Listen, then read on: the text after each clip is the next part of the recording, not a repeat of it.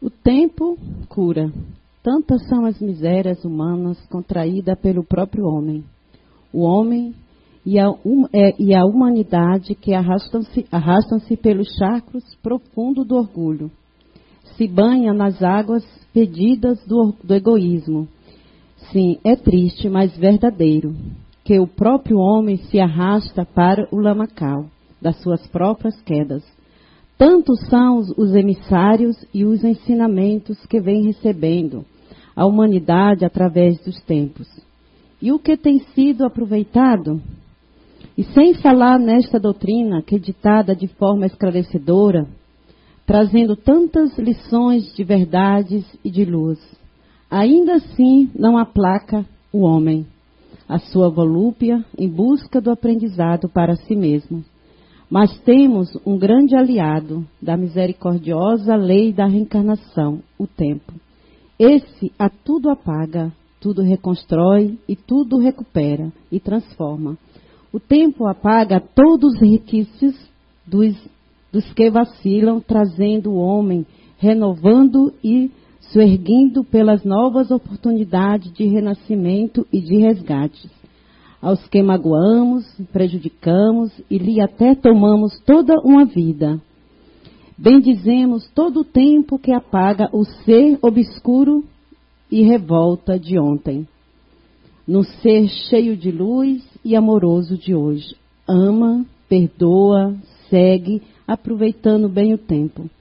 Arthur Vigílio, psicografia recebida pelo médico José Fernando Araújo em 4 de 7 de 2010 na reunião mediúnica da CI. Boa tarde a todos. Eu procurava uma leitura para a palestra de hoje e não me contentava. Não que o Evangelho não seja um, né, um, assim, um, um ninho de conhecimento e de conforto para a gente. Mas essa psicografia que está no site da CEU, quem quiser né, novamente ler, está lá no site, no link downloads, mensagens, lá no finalzinho você acha, o tempo cura. E bendito seja o tempo, porque ele realmente cura, né? Se a gente quiser. Culpa e auto-perdão. Sempre é um tema que eu entendo agora que quando vem para um palestrante determinado para palestra, determinado palestrante, de repente é aquilo que ele precisa melhor aprender ou colocar mais em prática no seu dia a dia, enfim. E eu venho de um processo de cura aí, né, da culpa. Então, acho que eu vou poder passar, pelo menos no meu ponto de vista, né, na minha experiência, o que, que a gente é, é, sentiu, digamos, nesse processo todo, até chegar no alto perdão. Então, vamos lá, né? A imagem já não é nada boa, né? É assim que a gente se sente mesmo. Mas vamos diferenciar duas coisinhas primeiro. Quando alguém erra conosco, né, nós nos magoamos. Essa mágoa demais da conta, eu coloquei até esse símbolo ali, demais da conta, vai se transformar em rancor. Hoje, a gente não vai falar das nossas mágoas, a gente vai falar das nossas culpas, dos nossos erros, que demais da conta vira no remorso, certo? Então, essa é a imagem também que estava no Facebook da CIU, eu usei ela também, porque realmente é um fardo pesado demais que a gente carrega, a culpa, de qualquer coisa. Por menor o erro que seja, a gente se fica torturando, né? E realmente pesa, é muito pesado esse lixo. E hoje a gente vai conversar um pouquinho aqui para ver como a gente pode se libertar desse lixo, desse peso, né? Que até nos arca, assim, né? Deixa a gente até mais angustiado, arcado. Então vamos lá. Eu gosto muito dessa expressão, que a culpa é o grito da alma. Grito, né? Um sinalizador interno que diz: você tem responsabilidade por aquilo que fez. Que, na minha opinião, é um sentimento maravilhoso, com M maiúsculo, a culpa. Mas eu vou explicar o que eu quero dizer com isso, até que ponto ele é maravilhoso.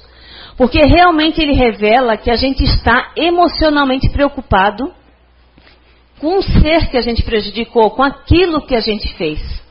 Então, isso acho que mostra que o ser que sente a culpa está um pouquinho melhor no seu orgulho e no seu egoísmo do que aquele que foge.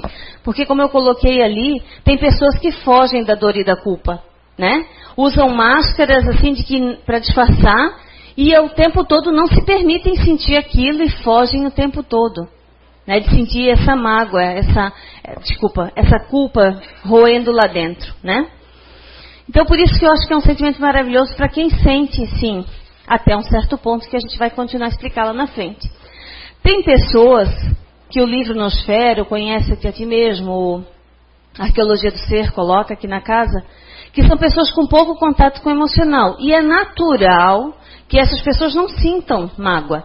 A mágoa delas, perdão, falando em mágoa ainda, culpa.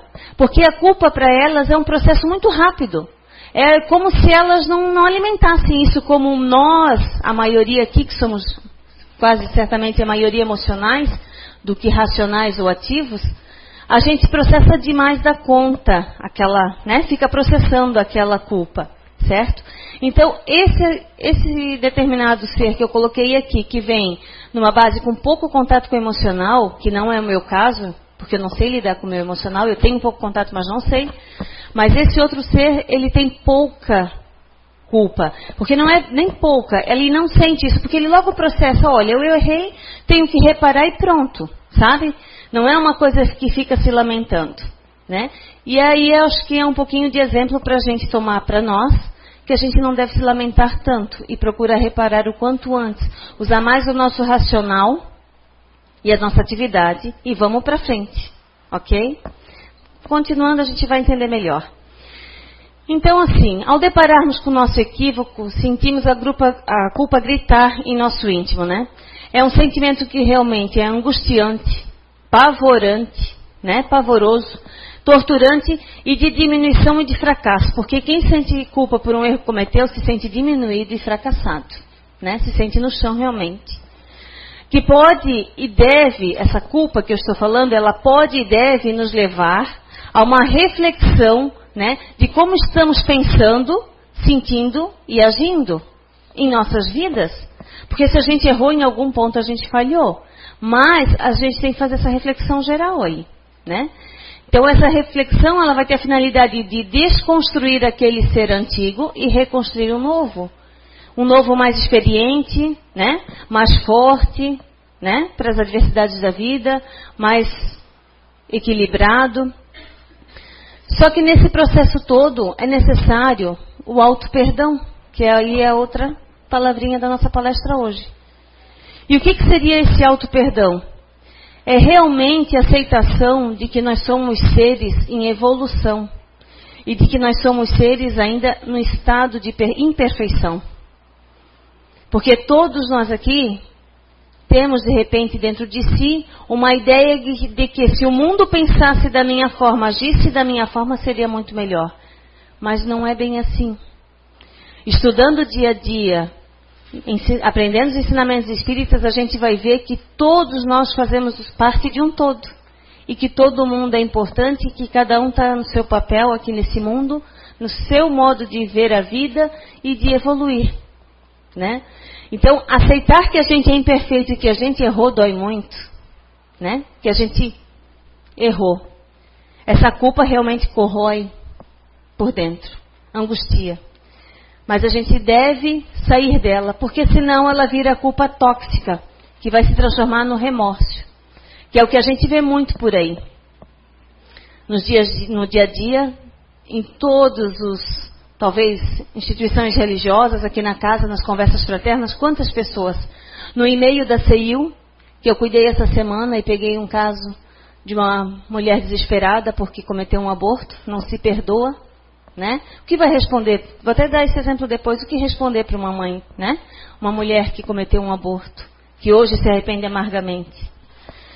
E são pequenos erros também do dia a dia que a gente se culpa, né? Não só erros tão tão acentuados quanto esse, né, que eu comentei agora, que também não nos vale julgamento.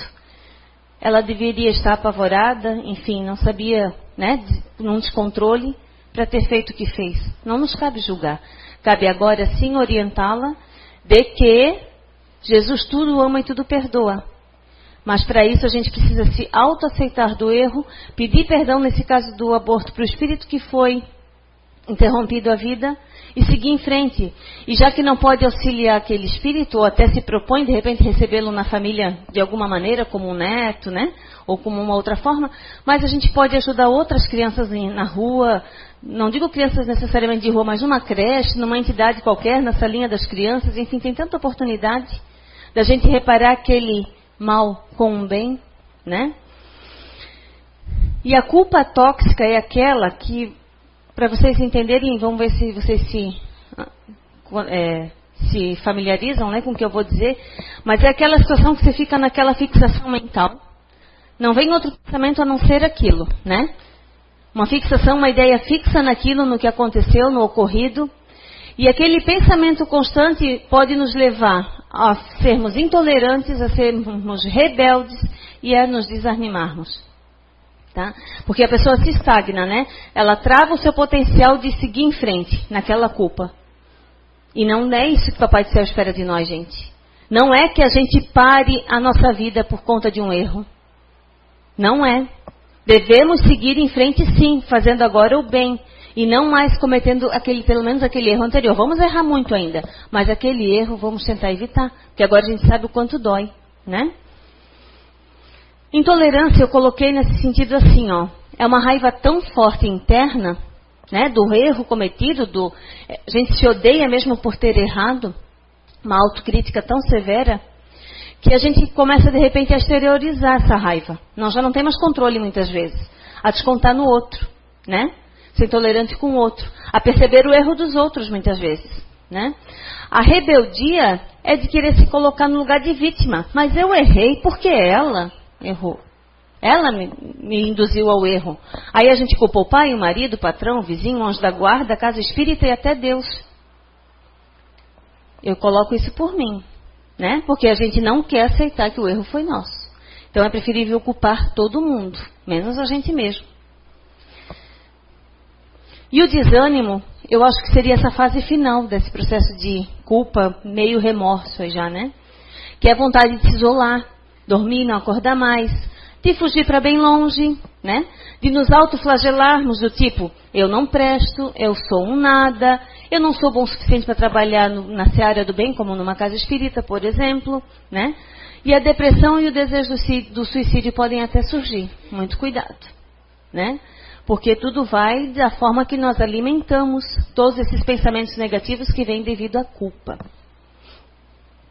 Como é que a gente pode fazer para sair dessa prisão? Porque é uma prisão, é uma fixação mental, né?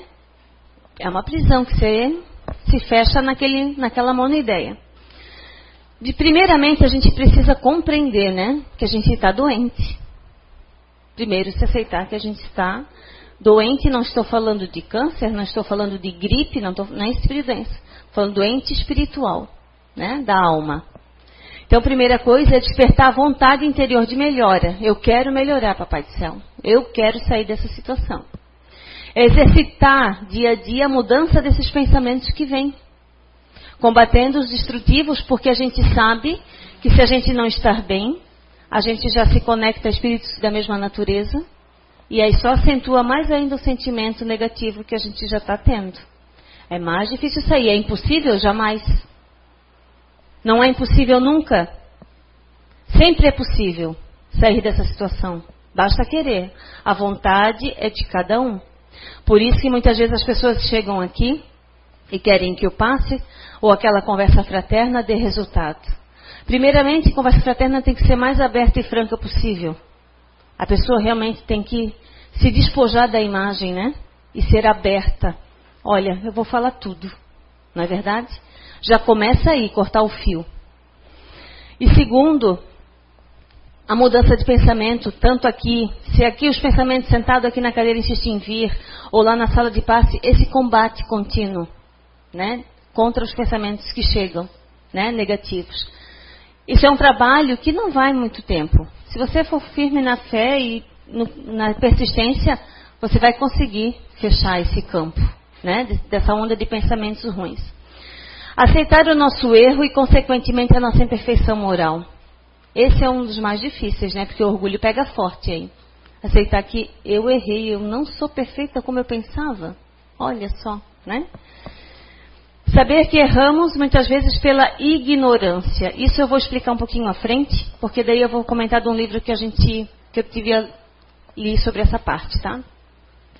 Arrepender-se desejando a reparação do erro, quando possível, não sendo faça o bem então a outros seres, que foi o exemplo do aborto, porque ela não pode mais fazer o bem, né? Voltar atrás no caso de um aborto. Cometeu um erro, cometeu. Se sente culpada, mas agora não dá mais para voltar atrás mas dá para fazer outros bens, né? Um pecado é pago, né? Tipo assim, com, com, com, pelo amor que você distribui, entende? Então, trabalhar em outro campo, de repente com criança, nesse caso, já vai auxiliar muito, vai, com certeza vai, vai reverter esse processo. Saber esperar o tempo natural, que fala na psicografia do tempo, né? Ele é maravilhoso porque realmente ele cura. Mas a parte da cura tem que ser nossa também, né? Nosso esforço. Mas existe um tempo natural de transformação, né? Que, que aos poucos o equilíbrio vai se, re, se retomando, que a autoestima reaparece e a leveza da alma vai se fazer presente de novo. Porque assim, ó, a gente quer para ontem. Né? Quantos aqui, olha, eu não quero mais culpa, eu não quero mais me culpar e amanhã eu quero estar boa. Não vai ser assim, não. É como um copo da água, de água limpa, né? E que você vai pingando gotinha de sujeira, vamos supor, né? De, de lodinho ali dentro. Vai ficando turva aquela água. Para limpar novamente, sem despejar água, você vai ter que ir pingando gota a gota água limpa. Então é o mesmo exemplo para nós. Se nós temos esse tempo todo carregando um lixo de uma culpa, não é amanhã que vocês vão estar bem. Não é amanhã que eu vou estar bem ou qualquer um. Vai levar um tempo, um processo. Mas não vai demorar muito. Podem ter certeza, quando vocês menos perceberem, a coisa foi. Vocês estão leves de novo, felizes, sabe, equilibrados. É mais ou menos assim. A vigilância constante desses pensamentos e sentimentos e ações vai ser necessária, né? é necessária, não só nesse caso da culpa, mas é necessária em todos os dias da nossa vida. Vigilância do que a gente anda pensando, sentindo, agindo, né? Pois quando caímos, como eu falei, não foram os espíritos, não e sim nossa própria natureza moral que deu abertura para esse assédio moral. A imperfeição ainda é nossa, né? Eles sabiam, eh, nós aqui atraímos, digamos assim, pela nossa abertura. E vigiemos para que não fiquemos acomodados, condicionados numa cadeia automática, só no embalo. O que, que eu quis dizer aí? Porque às vezes a gente está nem aí né, com nada, né? Nem vigilante, nem nada, e vai só no embalo. Só cumprindo as, as tarefas do dia e vai, né? Naquela correria do dia a dia, entra naquele automatismo e se perde. Né? Passando na peneira, então, eu gostei desse, né, desse tema, porque, para mim, no meu entendimento, o que nos feriu de verdade, pelo menos para mim, quando acontece isso, é a imagem. Né? Para mim, pega muito a imagem, porque daí, acreditando numa possível proximidade de uma perfeição que não existe, ainda está muito longe, né? A gente cai na real. Hum, né? Doeu daí, né? Quando a gente vê a imagem nossa ferida porque erramos, né? Então, o orgulho se faz presente e não sabemos lidar com essas emoções negativas. Nós, eu particularmente tive uma educação que a gente vai ser falado lá na frente ainda, que a gente não sabe lidar com as nossas emoções. E a gente participou de um projeto ali, de, um, de uma colega frequentadora, que eu não sei se ela está aqui hoje, de educação emocional para crianças, que é formidável. Assim, como a criança já de pequena lá na escola sempre, aprende a lidar com as emoções, a perda do amiguinho, a, a perda de um material escolar que quebrou, por exemplo, entendeu? Lidar com perdas, lidar com erros, lidar com culpa, com mágoa, muito interessante. Espero que esse trabalho venha a se triplicar, né, milhões de vezes, e abranger o mundo todo para os nossos futuros, né? Habitantes aqui da Terra, nós mesmos, de repente, na, na próxima encarnação, sejamos preparados com esse conhecimento e mais fortalecidos, né? Aí agora, então, na próxima tela, o que a gente quis dizer com a ignorância, a falta de conhecimento, e isso foi do livro Renovando Atitudes pelo Espírito de Hamed. Então ele coloca lá, para a gente compreender como é que funciona esse processo todo. Que diante da vida, a gente re reage diante dos acontecimentos através dos nossos estímulos, que seriam os, sentidos, né? Os principais, os cinco, né? Que é a audição, a, a visão, o paladar, o tato e o olfato. É por esses sentidos que a gente percebe o mundo. Por exemplo, estou percebendo vocês pela minha visão, vocês estão me percebendo pela visão, pela audição, né? Então, assim, a gente vai tendo as reações conforme os nossos estímulos que a gente recebe. E quando a gente recebe, digamos, uma, uma informação, né, ou quando a gente emana para o outro, como é que acontece esse processo? Primeiro a gente vai é, captar esse fato, essa informação, vai ter uma percepção íntima. E o que, que, seria essa percepção íntima? O nosso eu de verdade, quem nós somos, toda a nossa bagagem, o que a gente tem por certo, tem por errado.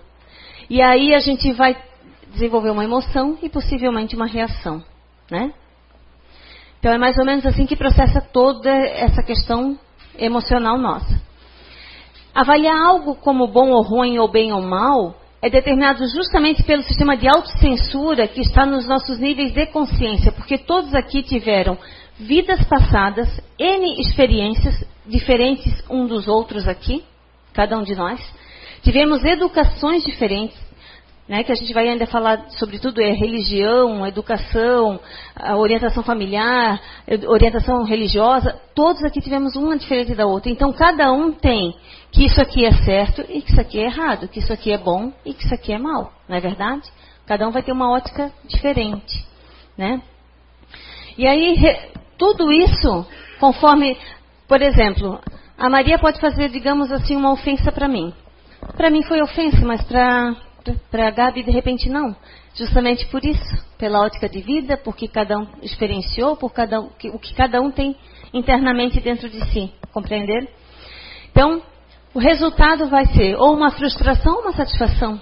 Né? Um contentamento ou uma culpa, um perdão ou uma punição, conforme o que está modelado em nosso psiquismo e a maneira que a gente enxerga o mundo.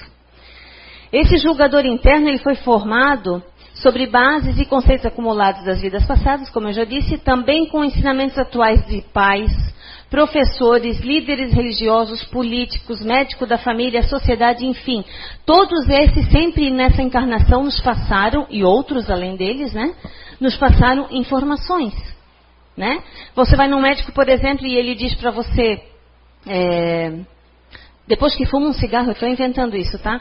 Bebe um copo d'água, você tem aquilo como uma coisa boa, uma verdade que ele te disse. Então é isso que você vai carregar, né? Para a tua vida. E você vai, de repente, passar essa informação para outros. Então é isso que eu quero dizer. Cada um vai ter as suas experiências, as suas informações guardadas dentro de si.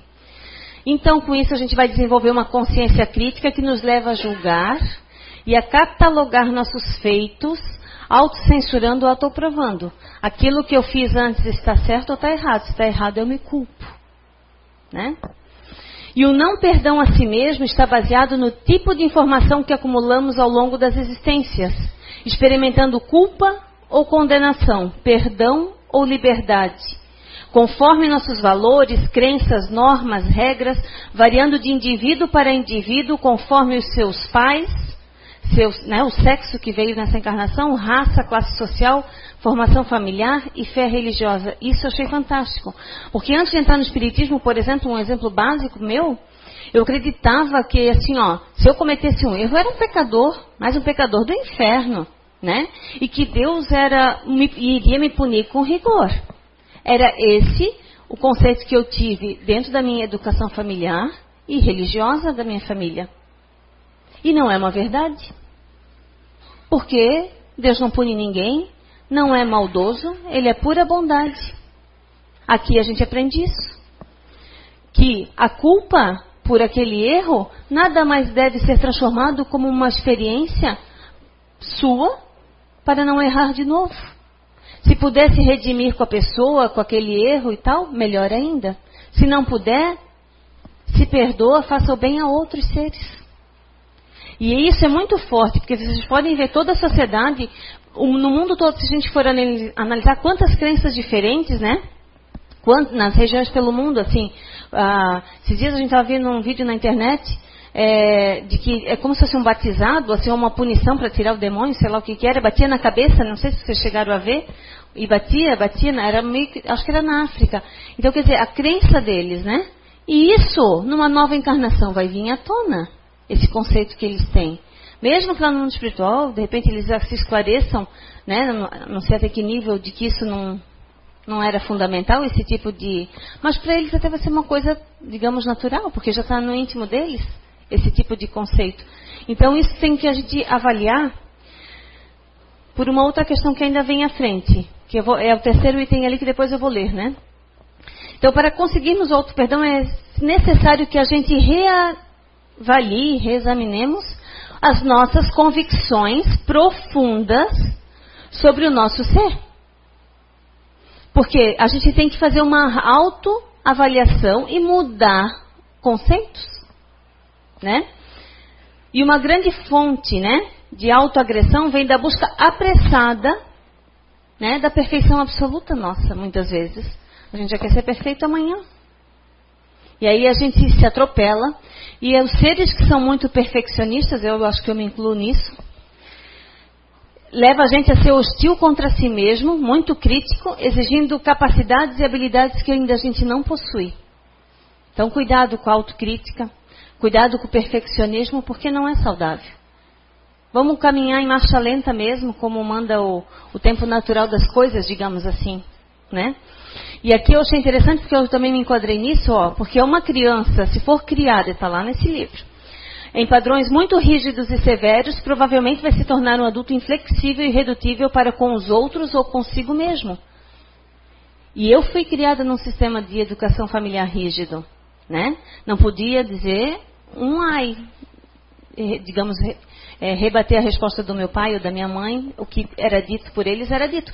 E eu vou ser assim com a minha filha se eu não cuidar. E eu seria assim, vou dizer para vocês, se eu não tivesse nessa casa. Aprendendo a ser mais tolerante e menos, sabe, ditadora. Porque é isso, isso traz com a gente. Ah, então é o fim do mundo, o culpado é meu pai minha mãe, nada disso. Era o que eles aprenderam também na sua na sua história de vida. E assim foram passando, né? E, e olha que está melhorando, não é verdade? Né? Os nossos avós eram muito mais rígidos, nossos pais eram um pouco também, pelo menos eu estou falando da minha família, e agora já eu tento não ser tanto com a minha filha, né? Então hoje a minha filha é, me responde e eu fico me perguntando se eu devo, entre aspas, é, de uma certa forma não é punir, mas assim é, corrigi-la ou né, não permitir aquilo para que ela não se, digamos, se, altere muito, né? Pega o, que ela pegue o gosto por isso, de ficar me revidando, ou se eu também se eu ficar muito em cima ditando que não deixando ela pensar por ela mesma, ou responder, ou expressar os sentimentos e ideias dela, eu vou estar tá boicotando, né? Vou estar tá podando e criando um, um, outro ser. Então, é uma, na verdade, é um equilíbrio ali, né? Não permitir que ela também coloque tudo, sua opinião, porque ainda é mais jovem, não sabe muito o que diz. E eu vou, né, orientando, mas acho que realmente boicotando, impedindo de falar, que era a educação familiar que eu recebi, não é legal não. E aqui está dizendo, então, a gente não pode transformar nossos filhos em pessoas inflexíveis e redutíveis, né, com essa mania de perfeição ou, enfim, para o futuro aí, né. É possível mudar? É. Né? Transformar, eu me transformar e fazer uma filha melhor, digamos assim, né? A desestima, que eu acho que essa palavra existe, estava lá, mas eu nunca tinha ouvido falar dessa maneira, a desestima, que é a falta de autoestima, né? A nós próprios nasce quando nós não nos aceitamos como somos. Então, uma reflexão aí, quem está com baixa autoestima, se não é uma falta de aceitação do que a gente é de verdade. Né? De verdade que eu digo intolerante, raivosa, os defeitinhos que a gente tem, os errinhos que a gente cometeu, as culpinhas que a gente carrega, não é? Somente a autoaceitação nos fará mais fortes e seguros ante os fatos e as ocorrências que vêm pela frente, porque isso sempre vai existir. Admitir e aceitar os outros como eles são nos permite que eles nos admitam e nos aceitem como somos. Ou coisa difícil, né? Aceitar o outro como ele é para que ele também aceite como a gente é. Esqueçamos agora o que fomos, né? Porque muitos aqui é, talvez não tenham é, o conhecimento de sua vida passada ou do que já fizeram ou não fizeram, mas eu sei algumas coisas da minha vida passada. Já sei que fiz muito mal para alguém, inclusive dessa casa. Então, importa isso hoje para mim? Não deve importar. Não importa o que eu fui ontem. Importa o que eu quero ser hoje e o que eu quero para amanhã. Isso é uma frase do Zé, que pode entrar um criminoso por aquela porta e dizer: Eu matei um homem ontem. A nossa pergunta vai ser: O que você quer da sua vida hoje? Hoje. Porque se a gente não pensar dessa maneira, a gente estagna na nossa evolução. E não é o propósito. O propósito é arrepender-se e melhorar-se. Sempre. Enquanto não nos libertamos da necessidade de castigar e punir o outro, não estaremos recebendo a dádiva da compreensão para o alto perdão. Ou seja, enquanto eu estiver naquela intolerância com o outro, né? Porque a, o erro foi meu, mas aí eu quero, né, não aceitar, enquanto eu ficar naquela intolerância com o outro, enquanto eu ficar naquela rebeldia querendo achar culpado, porque eu não quero ser, não quero admitir a responsabilidade. E enquanto eu não é, talvez. É, eu diria isso porque para mim foi assim: desanimar até o fundo do poço e querer largar tudo, né? Aí eu não vou conseguir o meu auto-perdão. Porque primeiro eu preciso aceitar o outro como ele é, com os defeitos que tem, com os erros que cometeu, para daí sim eu poder receber o meu auto-perdão. Para daí sim toda uma equipe espiritual me auxiliar, nos bons pensamentos e tal, para eu me libertar da culpa que eu carrego. Porque é preciso necessário também perdoar o outro, compreender o outro. Se eu tiver o direito de errar, por que, que o outro não tem? Né? Somente cada um de nós sabe das suas lutas interiores. Cada um aqui sabe o que trava dentro de si. Né? Suas dificuldades no dia a dia, suas inabilidades, cada um. A educação emocional, que até me refiro aquele programa lá que eu estava falando antes, aquela frequentadora, mas, enfim, qualquer trabalho emocional, qualquer autoconhecimento e compreensão real e prática dos ensinamentos espíritas são valiosos remédios para a gente sair da culpa e receber o auto-perdão, se dar o auto-perdão. Por que, que eu coloquei aqui compreensão real e prática dos ensinos espíritas? Por isso, porque mesmo sabendo que Deus é todo bondade, toda misericórdia, que a gente é imperfeito, que a gente errou e não sei o que, a gente ainda fica se vitimizando, não colocando em prática o que a gente aprende da doutrina espírita. Coloca ali na mensagem também. Tanto temos passado né, de informações, mas a gente insiste em não colocar em prática. Querendo sempre se diminuir, querendo sempre se, né, ficar naquela vitimização, naquela estagnação. E aqui eu achei essa frase interessante de lá também, que o perdão e o auto-perdão deve ser o pão nosso de cada dia. Né? Pão nosso de cada dia, o perdão e o auto-perdão. Lembrando que Deus nunca nos abandona, isso foi eu quem coloquei. Nenhum de seus filhos nunca abandona. Nem quem está nas regi piores regiões umbralinas, digamos assim. Até esse merece socorro, mesmo que ele não queira. Até esse é amparado por Papai do Céu. Não por Deus, né? A figura de Deus ou de Jesus Cristo, né? Como muitos esperam, de repente, que venha Jesus Cristo de socorrer. Não, seus servidores, né? No mundo espiritual. Ele é toda bondade, toda justiça e toda misericórdia. Não se culpem. Joguem isso fora, né? Não nos esqueçamos disso. Aqui eu coloquei uma moça, então, beijando o espelho, mas não é para beijar seu espelho porque eu me amo, né? Amo meu nariz, amo minha orelha, não é isso, né? É se amar de verdade, né? Amo a minha orelha de abano, amo o meu, o meu dentinho torto, o meu nariz de não sei o que. É isso. Ame-se de verdade, não só fisicamente falando, mas principalmente, como a gente falou, espiritualmente. Aquilo que somos, com os nossos erros. Né? A gente comentou isso antes ali. E faça as pazes consigo mesmo. Né? Olhe para o espelho e diga, chega, né? Vamos botar isso no lixo. Agora, a partir de hoje, eu quero parar de me culpar, quero ter uma outra vida, renovar os meus valores, os meus conceitos, se precisa, se precisa não é necessário, mas faça as pazes. A imagem que virá, porque daí para encerrar a palestra, eu queria uma imagem de leveza, né? Sabe, aquela imagem assim, né? Que até está também no, no Face ali. Mas aí eu pensei, não. Isso tudo é imagem é, programada, digamos. Aquela imagem que que a pessoa post, é, se preparou na pose para fazer a foto, né? Digo, não, não quero essa foto. Eu quero uma imagem real, uma imagem que realmente mostre leveza de espírito. Aí eu estava buscando né, as fotos, pensei, não olhei nada que me agradasse como leveza.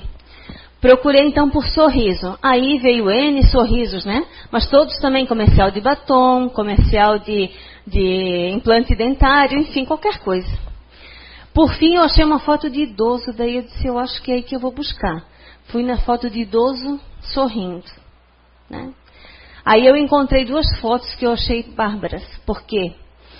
Não eram propagandas nem de dentadura, nem de implante dentário, nem de previdência privada, nem de seguro de saúde. Eram fotos da vida real. Né? E aí, vocês podem observar, e pensem comigo agora, que ali eu acho que reflete uma verdadeira paz de espírito, porque chegar àquela idade, né, com aquele sorriso, né, não é muito fácil de se ver, não. O que mais a gente pode ver em pessoas de muita idade e se vê com muita frequência o azedume, a rigidez, o rancor, a amargura, a depressão, não é isso? O muito comum é isso que se vê. Aí eu pergunto para vocês, isso são longos anos acumulando lixo para chegar no rancor, amargura, azedume, acumulando. E aí eu pergunto, o que vocês querem para a vida de vocês, vocês, quem está nos assistindo pela internet? Eu sei o que eu quero. Vendo aquela foto, eu vi que eu quero realmente envelhecer, se eu tiver né, tempo hábil para envelhecer nesse mundo. Mas eu quero so ter um sorriso largo e frouxo. Quando eu digo largo e frouxo, é o sorriso que não tem amarras de culpa nenhuma. Né? Que, na verdade, o meu peito seja leve, aberto para amar, como eu coloquei aqui. Que eu possa dar boas gargalhadas de doer a barriga, sem carregar culpa alguma, né? Enfim, ser feliz. Porque a musculatura flácida e a falta de dentes nessa foto não quer dizer nada. Pode ter certeza que são espíritos que vão desencarnar muito bem, né? Porque não se vê isso, gente. Um, muito raro de se ver um idoso dando uma gargalhada da vida, né? Assim com essa leveza, né? sem se importar com a falta de dente, com as rugas no rosto. E eu acho que isso mostra a leveza de espírito. Para mim é essa foto. Não é aquela do casalzinho bonitinho lá no campo é, que fez uma previdência privada, que tem um seguro de saúde, não. É essa daí. Que mesmo com toda a miséria são felizes. Então, recado para isso é se a gente quer se curar, né, da nossa culpa, primeira parte interessada somos nós, né? Nós devemos desenvolver o desejo de cura. E com isso, a gente tem grande chance de envelhecer assim, tá? Não falo da falta de dente nem do excesso de ruga, não. Eu falo do, da leveza de espírito, do sorriso sem amarra, do peito leve, né? E de fazer uma passagem para o outro plano espiritual, com certeza muito tranquilo, sabe? Muito, muito tranquilo. É isso que eu quero para mim. Aí deixo o recado que vocês querem para vocês. Obrigado. Tchau, tchau.